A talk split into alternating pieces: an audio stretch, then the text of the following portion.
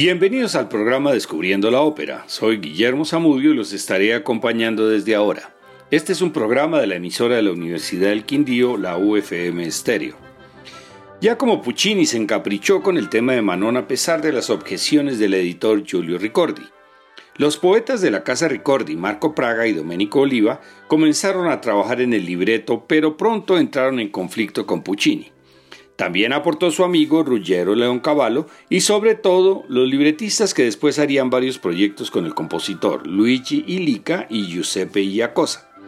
Hasta Giulio Ricordi y el propio Puccini participaban en el libreto, por lo que no se indica ningún nombre en el libreto de esta obra. Manon Lescaut es una ópera en cuatro actos basada en la novela del abate Prévost. Se estrenó en el Teatro Regio de Turín en febrero de 1893. El primer acto es similar al de la obra de Massenet.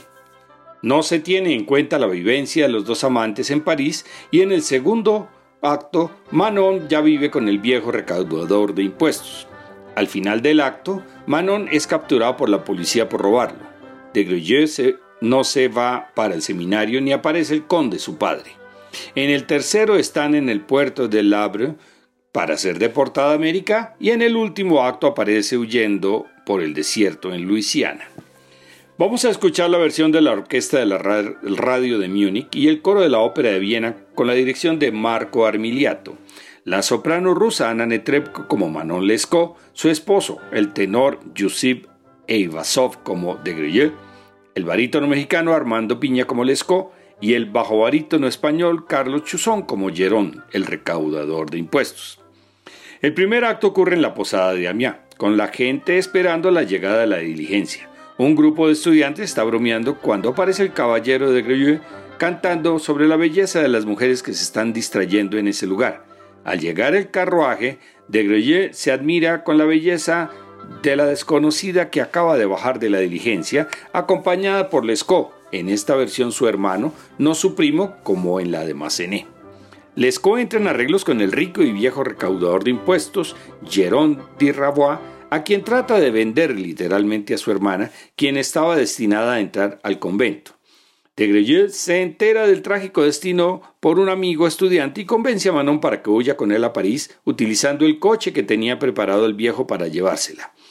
Lescaut le asegura a Jérôme que tarde o temprano la muchacha será suya.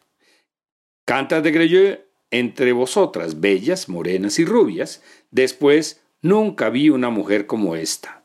Continúa Manon, veis, soy fiel a mi palabra, y termina Lescaut, tenéis los caballos a punto,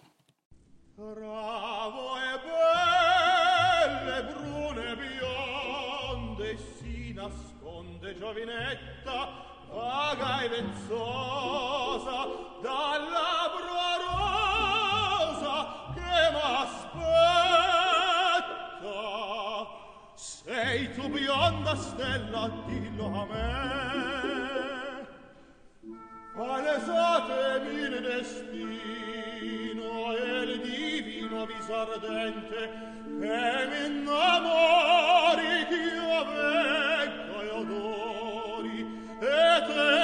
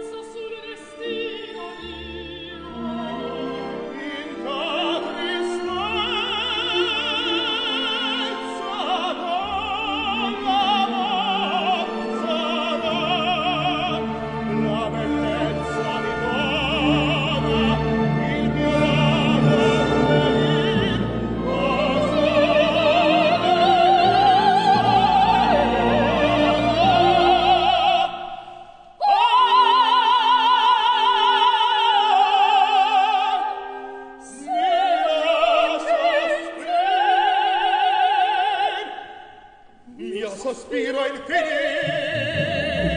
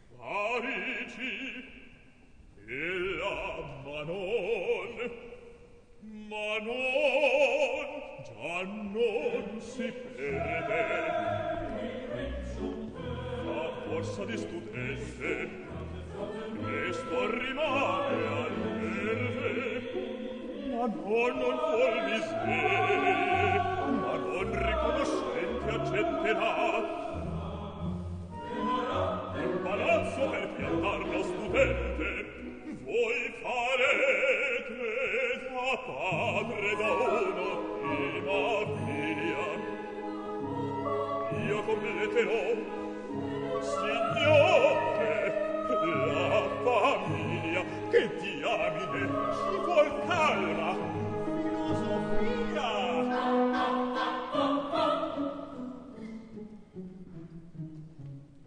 Ecco il vostro tricorno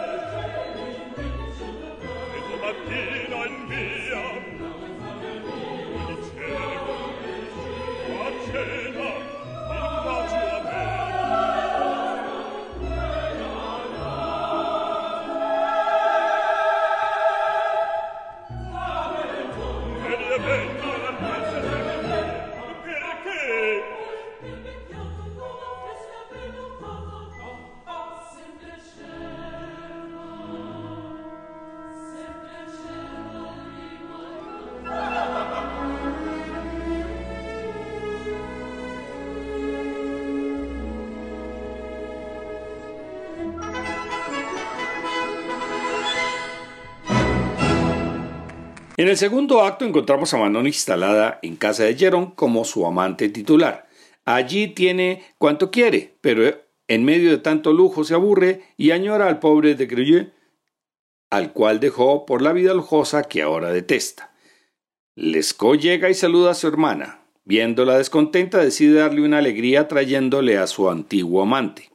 Jerón regresa con un grupo de amigos ante los cuales alardea del lujo y de las joyas de la muchacha, así como de las habilidades para la danza que cree tener.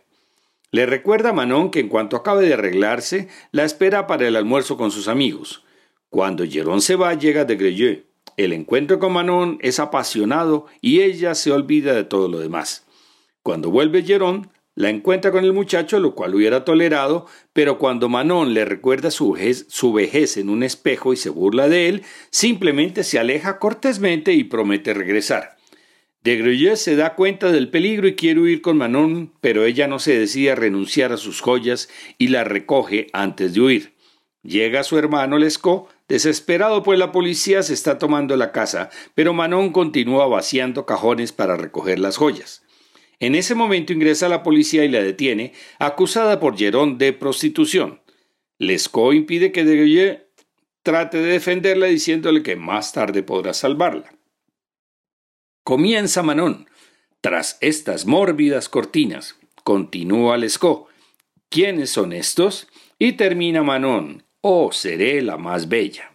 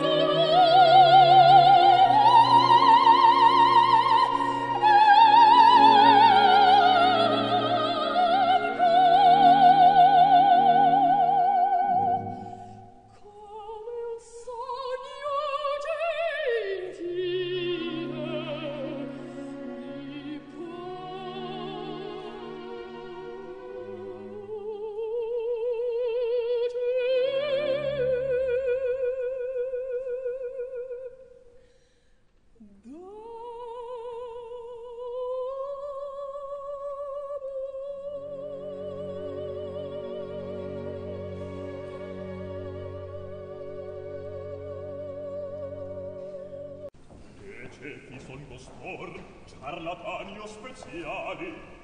Son musiti, et in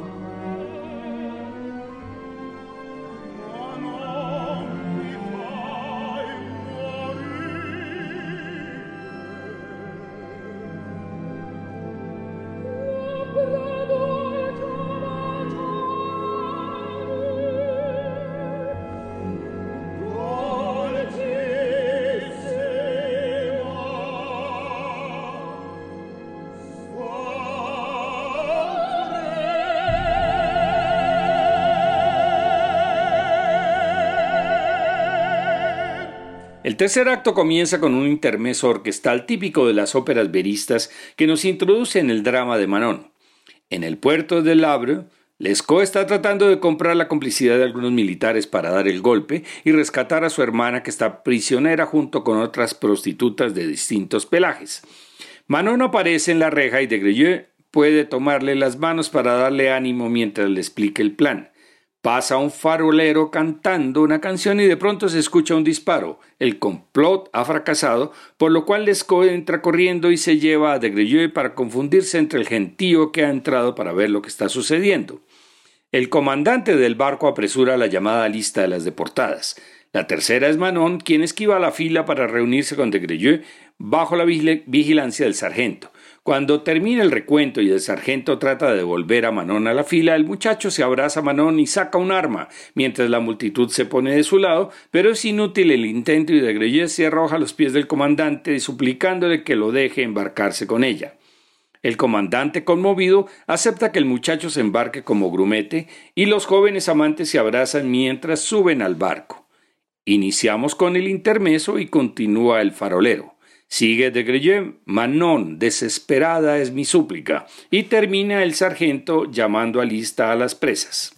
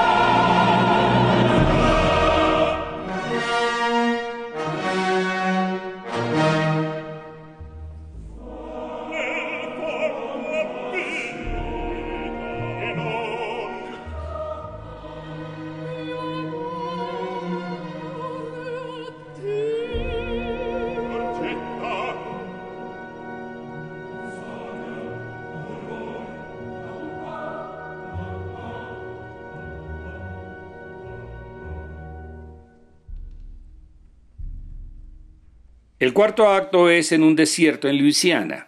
De Greyot y Manon han huido en las peores condiciones de vida, casi intolerables. Mal vestidos y sin recursos se arrastran por el desierto. La muchacha no puede avanzar más y cae al suelo extenuada y muerta de la sed. De Greyot sale en busca de agua o de ayuda, mientras Manon canta su lamento por tener que morir sola, perdida y abandonada, una de las piezas más conocidas.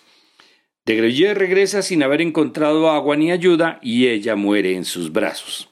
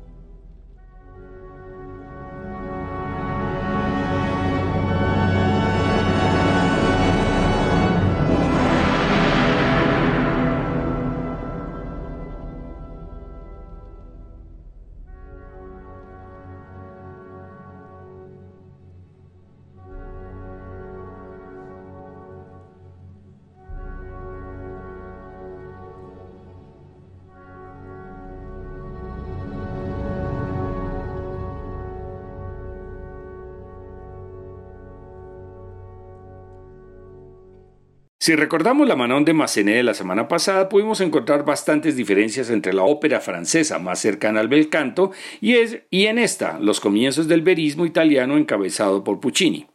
La historia de Manon Lescaut y el Caballero de Greyeux continuó interesando a los compositores de ópera. Después de ver la película Manon de 1949, ganadora del León de Oro del Festival de Venecia, el compositor alemán Hans Werner Henze se interesó en el tema y compuso Boulevard Solitude, ópera en un acto con siete escenas que fue estrenada en Hannover en febrero de 1952. Destaca por la fuerte influencia del jazz y la música popular parisina, a pesar que Hense era asociado con el dodecafonismo de esa época. La ópera es ambientada después de la Segunda Guerra Mundial en una estación de tren. Esta versión contemporánea comienza en la estación de una gran ciudad francesa. El estudiante Armand de Grelieu encuentra a Manon, una prostituta, y consigue convencerla que se quede con él en vez de ir al asilo. Viven felices en una buhardilla en París hasta que Manon se deja convencer por su hermano para presentarle sus servicios al rico Lilac. Pero Lescaut roba al pretendiente de su hermana, quien no duda un segundo en echar de su casa a la muchacha. Manon regresa con Armand, quien se ha convertido en un drogadicto. Entonces Lescaut empareja a su hermana con el hijo de Lilac y Manon se va a vivir con él. En una visita de Grelieu, los amantes son sorprendidos por Lilac, hijo, y Manon lo mata de un disparo. La muchacha rompe con de y cumple su condena en la cárcel, pero él de todos modos la espera a la salida de la prisión. Cuando se produce, Manon pasa por su lado y ni siquiera le dirige la palabra. Hemos encontrado un fragmento pequeño interpretado por la soprano colombiana Juanita Lascarro, hija de otra gran soprano, Marina Tafur, y quien está radicada en Alemania hace más de 20 años.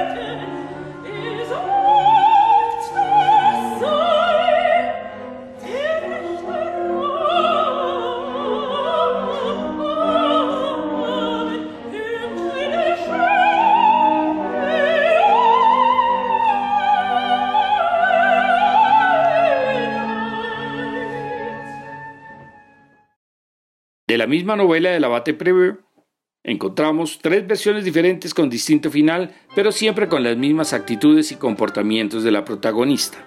Manon Lescaut fue la tercera ópera de Puccini y su primer gran éxito. En las estadísticas de Ópera Base aparece como la número 52 entre las óperas más representadas en los últimos 10 años. Las dos próximas semanas seguiremos con Giacomo Puccini y sus óperas más famosas después de la Bohème primero Tosca y después Madame Butterfly.